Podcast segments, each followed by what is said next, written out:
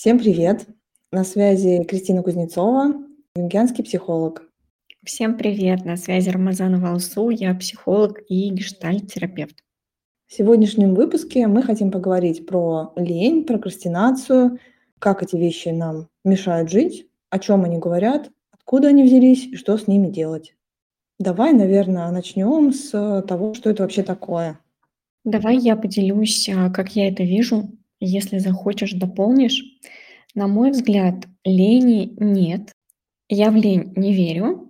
Я верю в то, что у человека может не хватать сил, он может быть уставший, он может не хотеть что-то делать, но в лень как таковую я не верю.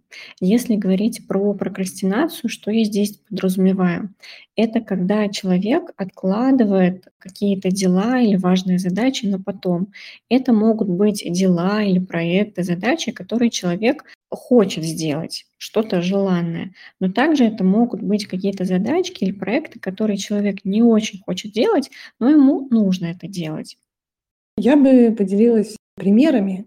Например, когда нужно... Ча- Самая частая история это на работе, когда есть большой-большой какой-то проект, к нему сложно подступиться, какая-то, какой-то есть страх. Мы, наверное, поговорим, откуда это все может быть. Но у меня такое в жизни бывало, когда я делаю маленькие какие-то задачки, там кому что-нибудь написать, какое-нибудь письмо, позвонить, или вообще какая-то маленькая задачка, чтобы не подступаться к большой. Вот мне кажется, что я вот сейчас почищу поле свою задачу, и вот тогда вот с силами, чтобы точно не отвлекаться, я буду делать основную работу.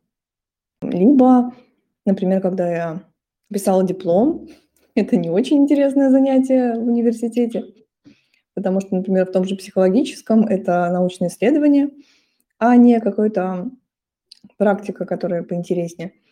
И я тоже, например, могла дома убираться или что-нибудь готовить.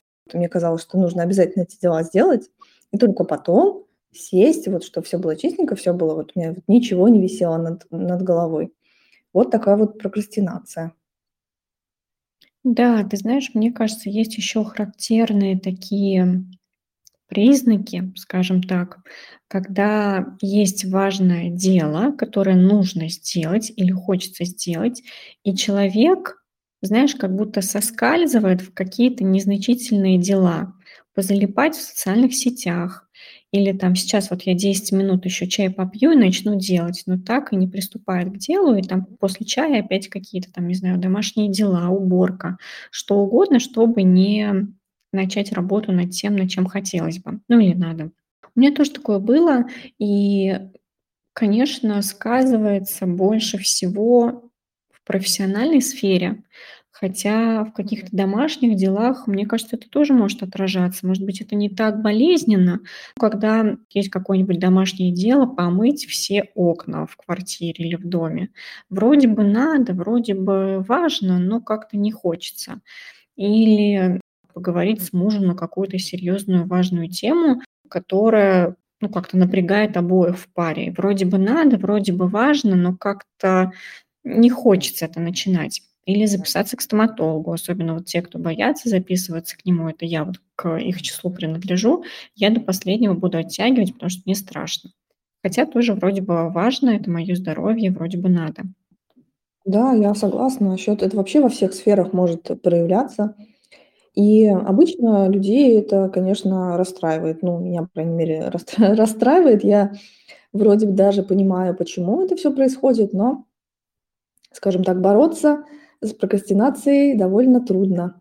Тут я бы, правда, разделила, как ты вначале говорила, что бывают дела, которые хочется сделать, они вроде бы интересны, но к ним как-то сложно подступиться. Мне кажется, это такие дела, которые просто большие. Для у нас же есть такое биологическое свойство, наверное, что организм, он хорошо воспринимает цели, он видит, вот есть какая-то Цель, которую я выполню, меня будет награда, ну, например, там поесть. Вот я хочу кушать прямо сейчас, я голодная, я поела, и мне стало хорошо. То есть такая достаточно быстрое э, получение результата и награды, удовольствия. Человек, конечно, более сложное существо, чем э, животные, хотя есть такое отложенное удовольствие и у животных бывает. но человек может, не знаю, месяц, год работать, не знаю, 5 лет работать на ипотеку, а потом купить э, себе квартиру вот, и э, почувствовать эту радость. Вот такие отложенные вещи может человек делать, поэтому тут немножко все сложнее с наградой и с удовольствием от дела. И мне кажется, что вот такое, когда оно большое, интересное дело, но к нему сложно подступиться, это, конечно, влияет желание все сделать идеально. Ну, лично в моей истории это обычно так, потому что если нужно что-то сделать идеально, значит, не получится расслабиться, не получится получить удовольствие от процесса. А есть такое исследование, что у нас мы лучше делаем дела, которые нам, за которые нам не обещают награды, вот, когда нам нравится само дело, чем результат, который мы получим. Вот когда нам нравится процесс, тогда гораздо проще делать дела. И бывают такие вещи, которым даже, даже нам нравятся, но если у них сильная-сильная значимость, тогда с, этим, с такими делами очень сложно. Сразу они прям превращаются в какие-то огромные, и сразу организм говорит, а зачем тратить энергию? Ну, это же такое все, это же невозможно. Вот он, организм говорит как-то так. То есть, когда он видит э, цели, быстренько ее можно сделать, там, не знаю, быстренько себе разогреть еду и поесть. А если я себе ставлю цель стать шеф-поваром э, за, не знаю, неделю, то, конечно, организм скажет, ну, блин, это невозможно, все, зачем я буду вообще тратить на это силы? Одна из таких причин прокрастинации. Да, я думаю, это важно то, про что ты говоришь. И если говорить о психике, по сути, у нее важнейшая задача это обеспечить э, выживание человека. Все наши защиты, все направлено на это. И если говорить про какие-то удовольствия, какую-то самореализацию, рост, это даже, знаешь, не первостепенная задача, и поэтому может саботироваться. Если говорить про причины, я все-таки буду говорить больше в теме работы, карьеры, самореализации. Я с тобой полностью согласна насчет перфекционизма. И, на мой взгляд, есть такой более здоровый перфекционизм, да, когда человек оттачивает, например, свое мастерство. Есть такой вариант перфекционизма, который прям мешает, когда человек требует от себя идеала и совершенства, особенно если, например, мы говорим о смене профессии, или это какое-то новое дело, это какой-то новый проект на работе, который человек еще раньше не делал, и здесь вот сразу требовать от себя совершенства какого-то идеала создает вот это очень много напряжения. И понятно, что человек тоже может прокрастинировать, то, что ему нужно сделать, потому что не хочется в себе разочаровываться. У каждого из нас есть э, представление о том, какой я идеальный должен быть и какой я реальный. И иногда, когда вот мы реальные не соответствуем нашим представлениям о себе идеальным, вот это место может быть очень болезненным, и как будто бы, знаешь, вот это задевает чувство собственного достоинства, какой-то своей значимости. И, конечно, тогда прокрастинация метафорично как некоторый щит, человек прибегает к нему неосознанно, к этому щиту, чтобы дальше не сталкиваться вот с этими неприятными чувствами. Особенно вот в наш нарциссичный мир, где Успехом считается по большей части деньги, должность, карьера. А, это я еще не беру сюда блогеров, там свои какие-то мерила то, конечно, когда у тебя что-то не получается, это может очень сильно ранить и как-то поддевать и вообще свое а, самоуважение подрывать. Мне еще кажется, что если говорить про причины, это всевозможные страхи, Например, страх, что не получится, что человек не справится, и, например, вот если так дальше немного разворачивать, это может быть страх оценки, страх критики. Причем здесь я имею в виду критику и внешнюю тоже, да, и в том числе внутреннюю критику. Потому что, например, человек планирует по работе там что-то сделать. Вот он себе выписывает списочек, чтобы как-то к нему прибегнуть и там по порядку какому-то сделать. И вот он оттягивает, оттягивает, оттягивает. И потом, если вот разбираться вот в этой причине оттягивания, немножко внутрь, вглубь э, погрузиться в чувства, в мысли человека, там может быть такая история, что он оттягивает какое-то дело, потому что он уже про себя знает. Это, конечно, все так неосознаваемо происходит, что если он что-то сделает так, как ему не очень нравится, он потом сам себя будет ругать, сам себя будет критиковать. Это тоже неприятно, это мало кому приятно. И тогда как будто бы зачем я буду делать какую-то задачу, если все равно потом я сам себя буду ругать. Ну, как будто бы бессмысленно, и даже не хочется на это тратить свое время, свои силы, ресурсы. Поэтому не всегда люди боятся там критики, например, внешней, это может быть и что-то свое внутреннее. Это может быть даже в том числе страх того, что получится у человека. Если есть некоторая такая тенденция к, к страданиям, к тому, что в жизни постоянно какие-то должны быть проблемы, и непонятно, как это жить, когда в целом страданий особо нету, драм нету, все относительно спокойно. Иногда бывает, вот у человека все хорошо, хорошо, и у него так как будто бы какое-то предчувствие, что что-то плохое произойдет. Это, по сути, тревога. И такие люди тоже могут оттягивать какие-то важные, классные, интересные проекты из-за этого страха, что у них получится. Ты довольно много причин назвала, правда, потому что нужно разбираться, и много чего может быть у человека. И все эти причины, правда, чаще всего неосознанные. То есть человек Мгм. может, э, понимать, э, что да, скорее всего, я как-то обычно себя ругаю, но вот этот это как-то фоном так идет, что кажется: "Ну нет, сейчас я себя не буду ругать". То есть довольно сложно обратить внимание на эти вещи. Они не зря называются бессознательным. И обычно в терапии как раз таки с поддержкой психолога на них смотрят. Потому что одному самостоятельно посмотреть, ну, это очень страшно. И вообще Чаще всего, даже если мы посмотрим, то потом хочется просто сбежать, закрыть глаза и не думать. Про причины еще, про внешние, я бы, мне почему-то хочется добавить, что у нас, правда, такая культура, особенно на работе. Я вообще э, как-то в какой-то момент задумывалась, э, насколько у нас часто замечают положительные вещи. Практически никогда. Вот кто-то может сказать, что делал здорово. Это максимум вообще, что могут сказать.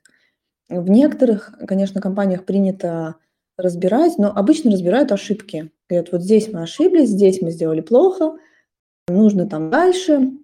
И, в принципе, это даже логично, но если такая в целом атмосфера достаточно э, добрая, атмосфера принятия, что бывает редко, чаще всего мы вот такой культурой какой-то выросли, я даже, мне кажется, когда дети вот в школу, ну, мое поколение, когда мы там приходили из школы, пятерку, ну, хвалили какого-нибудь двоечника, который внезапно получил какую-нибудь пятерку, и это было чудо просто. В классе, я помню, там кто, кто-нибудь у нас подготовился, домашнее задание сделал, и все, вот прям вообще это чудо. А те, кто обычно это делают, ну, делали, делали, ну что, как будто по умолчанию обязаны. А если ошибся человек, ну все, он ошибся. Ну, это вот прям нужно разбирать, это прям нужно сидеть, говорить. И в целом, мне кажется, это как-то так витает в культуре и правда влияет.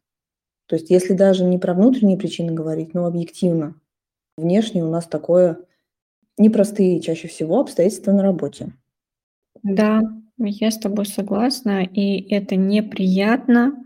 Согласись, вот ты стараешься, ты что-то делаешь, а зачем? Если все равно на какой-нибудь планерке в первую очередь будут замечать ошибки. И мне хочется добавить, вот ты правильно сказала, что в основном это все, конечно, работа бессознательного. Многие люди пытаются справиться с прокрастинацией с помощью силы воли. На мой взгляд, это невозможно. Или, возможно, на какой-то очень короткой дистанции, ну, там, пару раз. Постоянно на воле выезжать- это очень тяжело. Это, как правило, человек себя плохо чувствует. Вот он когда оттягивает что-то, и вот это фоном висит, что мне надо это сделать, или там я все таки хочу это сделать, и никак не доходит до реализации, и вот тут как будто бы уже фоновая вина, и если человек делает, и он не умеет присваивать себе опыт, что-то хорошее себе присваивать не может, или вот он стремится постоянно к какой-то идеальности, сделал и тоже как будто бы плохо. И знаешь, такой замкнутый круг. Я оттягиваю, и мне уже виновата, и мне как-то уже плохо, мне уже тревожно. Я делаю, обесцениваю, чем-то я недоволен, как-то сам себя критикую или меня кто-то критикует, и тоже плохо. Поэтому здесь, я думаю, без помощи терапевта не обойтись, чтобы как-то как раз-таки забрать вот эти бессознательные причины, которые ведут к прокрастинации.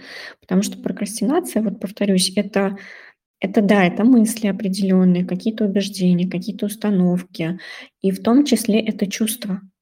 И к прокрастинации человек прибегает неосознанно, в том числе, чтобы к каким-то чувствам не прикасаться. И здесь можно разобраться с терапевтом, потому что самому, как правило, ну, если уже человек неосознанно старается всячески каких-то чувств избегать, он сам к ним прийти уже, ну, к сожалению, не сможет.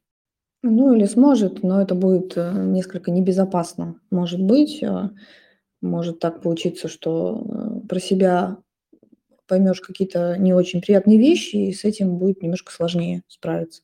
Психика на самом деле нас всегда выводит в какой-то гомеостаз. Хочется такое слово сказать. То есть она выводит в какое-то такое более-менее ровное состояние, э, привычное на самом деле. И это хорошо. И прокрастинация нас на самом деле она нам помогает. Просто помогает в своем каком-то понимании. Не совсем то, что мы считаем помощью. Наверное, так. Но она помогает нам просто не прикасаться к тем чувствам, к которым мы не хотим прикасаться. Я бы так сказала, потому что помогает я так сразу начинаю кипишевать, потому что есть какие-то, правда, дела, которые хочется или которые надо сделать. И если оттягиваем, то рождается как будто бы злость в этом месте, в том числе на себя. И, ну, кто-то может себя там, правда, ругать, называть безвольной тряпкой, ленивой, по-разному, да, люди как-то а, себя ругают. Поэтому мне вот помогает, наверное, нет, а вот то, что как-то уберегает нас от чего-то, от чего там человек не хочет с чем-то встречаться, вот, наверное, да, согласна. Да, от боли в первую очередь. А там уж как она появилась, это вообще отдельный разговор. Да. Я бы перешла еще к одной такой блоку, что делает прокрастинация, она работает с вещами, которые нам не нравятся. Которые мы, точнее, не то, что не нравятся, а которые на самом деле мы не хотим делать. Которые не наши. Наверное, проще всего разобрать на примерах. Если человек э, ходит на работу, которая ему вот правда вот уже вот в печенках сидит, вот он ну, никогда не хотел, не знаю, быть врачом. Вот ему не нравятся люди, он боится крови и вообще э, всегда мечтал выращивать цветы по обстоятельствам, потому что нам всем хочется кушать, или его там, не знаю, заставили родители пойти в этот э, медицинский вуз. Бывает очень много таких ситуаций, и человек, конечно, он будет в каком-то смысле бунтовать. При этом на сознательном уровне все вот эти вот мысли, они вроде бы как не будут об этом говорить, о том, что это не нравится, но человек будет себе говорить, ну, ну, схожу сегодня, ну, а что такого? Ну, я же уже делала это вчера, вот я работаю, там, мне, мне платят деньги. То есть доводы абсолютно рациональные, ничего в этом страшного объективно нет, но человеку не нравится. И обычно вот этого довода, что мне это не нравится, его недостаточно, чтобы себя вот уговорить, э, чтобы повернуться к себе, пытаться найти что-то, что нравится – Потому что, опять же, и в нашем обществе не принято, это не довод. И в целом такая вот э, чаще всего у большинства людей есть трудности вот с ощущением самоценности, с ощущением того, что мне нравится, не нравится, хочу, не хочу. Ты знаешь, мне тут особо добавить нечего. Единственное, что даже не все задаются себе вопросом, а мне это нравится, а я хочу этим заниматься а чем я дальше хочу заниматься, что вообще мне нравится, что у меня получается. Не все этими вопросами задаются. Я первые годы, когда после универа начала работать, мне не нравилось то, что я делала. Я даже сейчас вспоминаю, не знаю, как я выбирала эту работу. И я даже не понимала, что я хочу. Я даже не понимала, что это не очень хорошо, когда мне не нравится моя работа, когда даже телесно я реагирую там по понедельникам, у меня прям отвращение было к работе. По воскресеньям мне было тревожно, как-то грустно и плохо. Я не знала, что можно по-другому, понимаешь? Только спустя годы потом я уже поняла, что что-то, наверное, не так. И уже вот потом пошла в терапию и как-то стала с этим разбираться. Мне как-то сейчас пришла в голову мысль о выборе, о том, что можно делать то, что не нравится, но понимая, что это обстоятельства, которые вынуждают. Э, если, например, э, что это сознательный выбор. Вот, э, например, мне действительно хочется кушать, вот у меня сегодня вообще нет ни денег, ничего, ни еды, и в этот момент, я не знаю, иду и там подрабатываю, не знаю, грузчиком, мне дают 500 рублей, я сегодня кушаю. И э, это э, с одной, очень э, ситуация тяжелая, но тут получается, что я это делаю все равно для себя и делаю какой-то осознанный выбор. А очень часто, особенно с профессией, у нас получается так, что, ну, родители предположили, что туда вот можно поступить, в этот вуз, а, где-то отучиться. И все-таки найти свое дело довольно сложно, это правда, нужно попробовать разные вещи. И часто есть такое ощущение, что у меня нет выбора. То есть, ну вот я сейчас отучилась, ну а, а кем я еще буду работать? Опять там, не знаю, на какой-то низкооплачиваемой работе. Вроде я отучилась на бухгалтера, вроде вот, вот мне там платят. И вот, вот это вот ощущение, что не я хозя, хозяйка своей судьбы или хозяин судьбы, оно очень сильно влияет на общее состояние. И как одна из причин прокрастинации тоже бывает, но мне кажется, это довольно важная вещь. То есть, мне кажется, важно даже не, не столько, насколько мне это дело нравится, не нравится, насколько я сейчас в данный момент действительно понимаю, что я могу изменить, чего я не могу. Это прям очень сложно сделать. И, скорее всего, конечно, на самом деле можно изменить довольно много.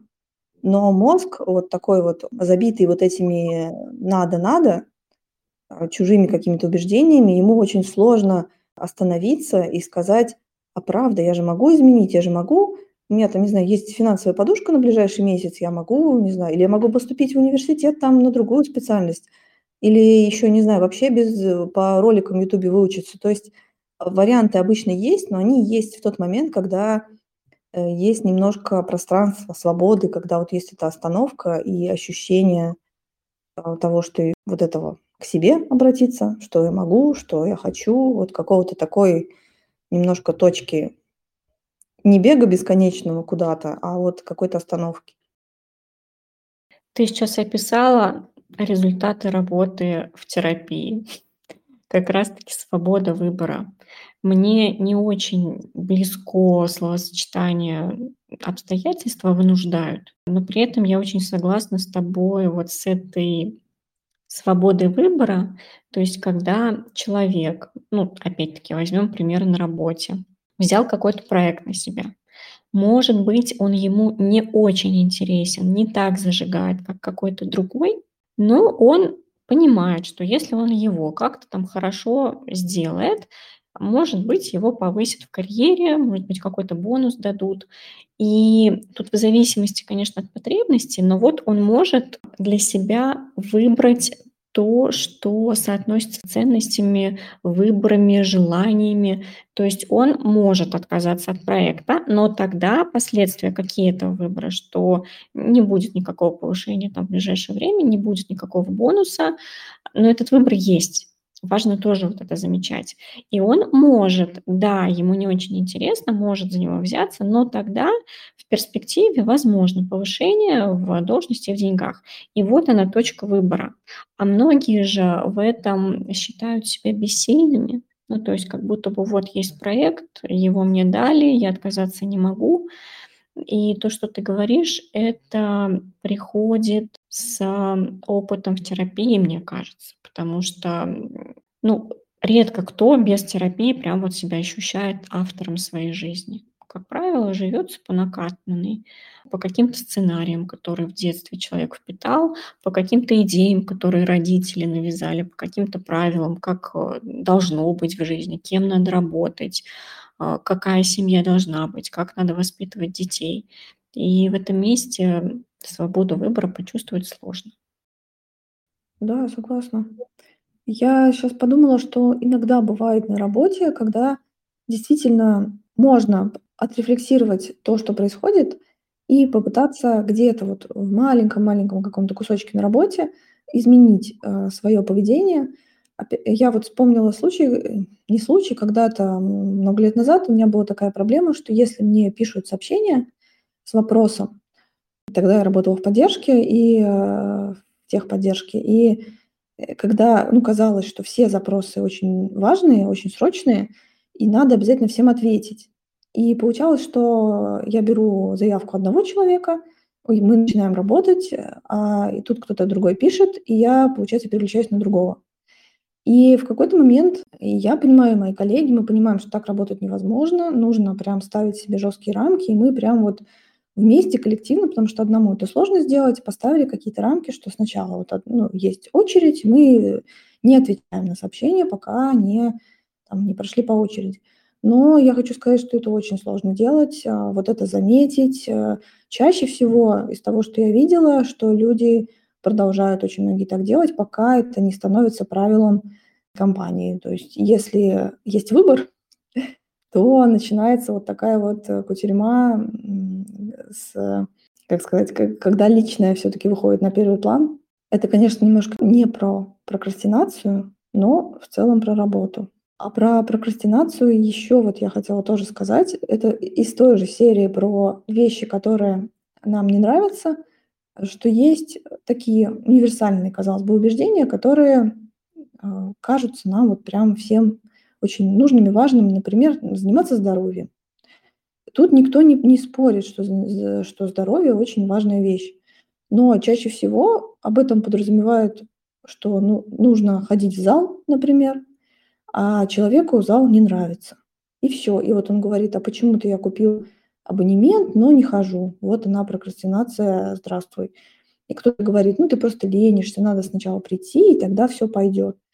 А на самом деле можно подумать, а чего-то хочется. Здоровье очень абстрактная вещь. И в спорте в том же есть какие-то занятия, которые могут понравиться больше. Кому-то нравится плавание, кому-то бег, не знаю, катание на лошадях, теннис. То есть есть варианты внутри какой-то задачи, а может быть вообще спортом не хочется заниматься. И это не значит, что человек нездоровый. Может быть, он там раз в год будет обследование проходить, ему будет э, говорить, что все нормально, и ему это будет достаточно для ощущения себя здоровым и хорошим. Мне кажется, про спорт это прям отдельная история. Сколько людей, которые покупают на год абонементы и потом ни разу ими не пользуются. Тут, конечно, если так рассуждать, то другую тему можно уйти. Но ведь тоже тут есть одно дело ходить на спорт, потому что тебе нравится им заниматься, и ты в ладу со своим телом. Другое дело, например, когда девушки, как правило, да, очень функционально относятся к своему телу, то есть есть четкие критерии, как оно должно выглядеть, а что нравится телу, какое-то отношение со своим телом не развито вообще. И, конечно, когда какой-то мотивации, кроме того, чтобы достичь определенной фигуры, которая ну, как-то так заложена в голове, если кроме этого никакой другой мотивации нету, то, ну, конечно, человек будет покупать абонементы и не будет ходить. Ну, это тоже вот то, что ты говорила, и то, что я сейчас говорю, на мой взгляд, это про некоторую систему отношений с собой, э, которой надо учиться. Не все задают себе вопросы, а точно ли мне нравится именно там качалка, тренажерка. Может быть, мне больше подойдет бассейн. Это тоже уже определенный уровень саморефлексии, к которому иногда нужно дойти. Я пока не видела вот людей, я, конечно, фанат терапии, но я не видела людей, которые без какой-либо работы над собой, я сейчас не говорю, что это только терапия, может, это коучинг, может, там, не знаю, какой-нибудь буддизм или какие-то телесные практики, чтобы человек вот к такому уровню саморефлексии пришел, когда начал вообще к себе разворачиваться, уходить от того, как это нужно, как это видят другие, к тому, чтобы понять, а как это хочу я, как это вижу я – это определённый тоже всё-таки уровень работы. До него ещё нужно дойти. Да, абсолютно согласна. Особенно, мне кажется, а, ва важнее всего отношения с телом. Это прям самый 1 уровень и самый сложный чаще всего. Когда у человека спрашивают: "Чё ты хочешь?", он может сказать: "Я хочу новую работу, денег, э, поехать на море отдыхать". А чаще всего то, что, во-первых, э, в наших силах в ближайшие пя 5 минут, и то, что важнее всего- это что происходит сейчас с телом. Это такой прям вопрос, потому что чаще всего, а, оказывается, что человек устал, но например, не замечает этого. Или у него напряжение, или тревога от работы, и, э, он там сидит, и о каком отпуске и море и может идти речь, когда нужно просто поспать, например. Но это, конечно, прям отдельная тема, большая, сложная. Да, мне хочется тут добавить, я как-то услышала, не помню у кого, такую фразу, что прежде чем требовать от себя чего-то, нужно себе что-то дать. Знаешь, мы так привыкли от себя требовать каких-то результатов на работе, чтобы в отношениях, там вот особенно женщины, я просто не знаю про мужчин, там быть, э, какой-то идеальной хозяйкой, всё успевать, как-то там, растить детей, тоже всё это логировать, это успевать делать. А вот давать себе что-то, какой-то ресурс, какую-то заботу о себе, вот это мало кто делает. Ну, то есть если у меня, учитывая текущую нагрузку, особенно если мы говорим про мегаполисы, ритмы бешеные, скорости бешеные, и очень много всего и так, и стресса, правда, много. С учётом этого, работы, семьи, детей, каких-то хобби, кто-то там языки учит, на танцы ходит. Ещё, например, человек что-то сверху будет от себя требовать, например, освоение какой-то новой профессии. Там уже некуда, нет ресурсов. И поэтому хорошо бы сначала себе что-то дать. То, что каждому человеку, это у каждого своё, приносит какой-то ресурс. Ну, хотя тут тоже, да, вот важно понимать, что мне приносит ресурс. Например, а, у меня бы это был бы массаж. Я там расслабляюсь, восстанавливаюсь, набираюсь ресурса и могу с новыми силами что-то делать. А когда я уже истощённый, у меня нет сил, у меня нет энергии, я лежу и могу позалипать тока в телефон, м, что там делать? Ка ну, зачем от себя ещё требовать? Это только загоняет в какую-то апатию, мне кажется, ещё больше. Вот-вот. Фраза классная, и мысль эта вся про ресурс. Мне прям ка кажется, что лень, а, в некоторых случаях просто помогает отдыхать. То есть это такая вещь, которая не потому, что человек, э, что-то там, ну, потому что человек очень устал, и просто организм уже говорит: "Всё, давай хотя бы, здесь ничего не будем делать". Да, да, это даже не прокрастинация, это просто истощение, это усталость. Даже не всегда же это, в плоскости психики. Иногда, правда, это с точки зрения медицины, там, не знаю, на гормоны нужно анализы сдать, там, на щитовидку, на ещё чего-то там проверить. И, может быть, этого, кстати говоря, будет достаточно. И, добавлю, наверное, что прокрастинация, я думаю, бывает у всех в разных сферах жизни, но, бывают ситуации, когда она особенно беспокоит, приносит человеку дискомфорт. И тогда с этим, правда, лучше работать, потому что, ты знаешь, у меня есть такая метафора, тоже я, мне кажется, её где-то прочитала, что вот когда человеку сильно мешает прокрастинация и прям вот болит, и правда мешает, это напоминает немного поле одуванчиков, которые вот так разрастаются, и вроде бы ты их вот так срываешь, но корни глубокие, и они дальше начинают расти. Вот мне кажется, с прокрастинацией то же самое. Можно пытаться насильно себя заставлять чё-то делать, пинать себя, ругать, а, как-то мотивировать себя, палочкой сзади, но ощущения внутренние будут не очень хорошие. И поэтому, вот если так переложить на эту метафору с одуванчиками, нужно не срывать одуванчики, а заглянуть туда в корни, чего там. И попробовать как-то поисследовать, что именно человека как-то тормозит.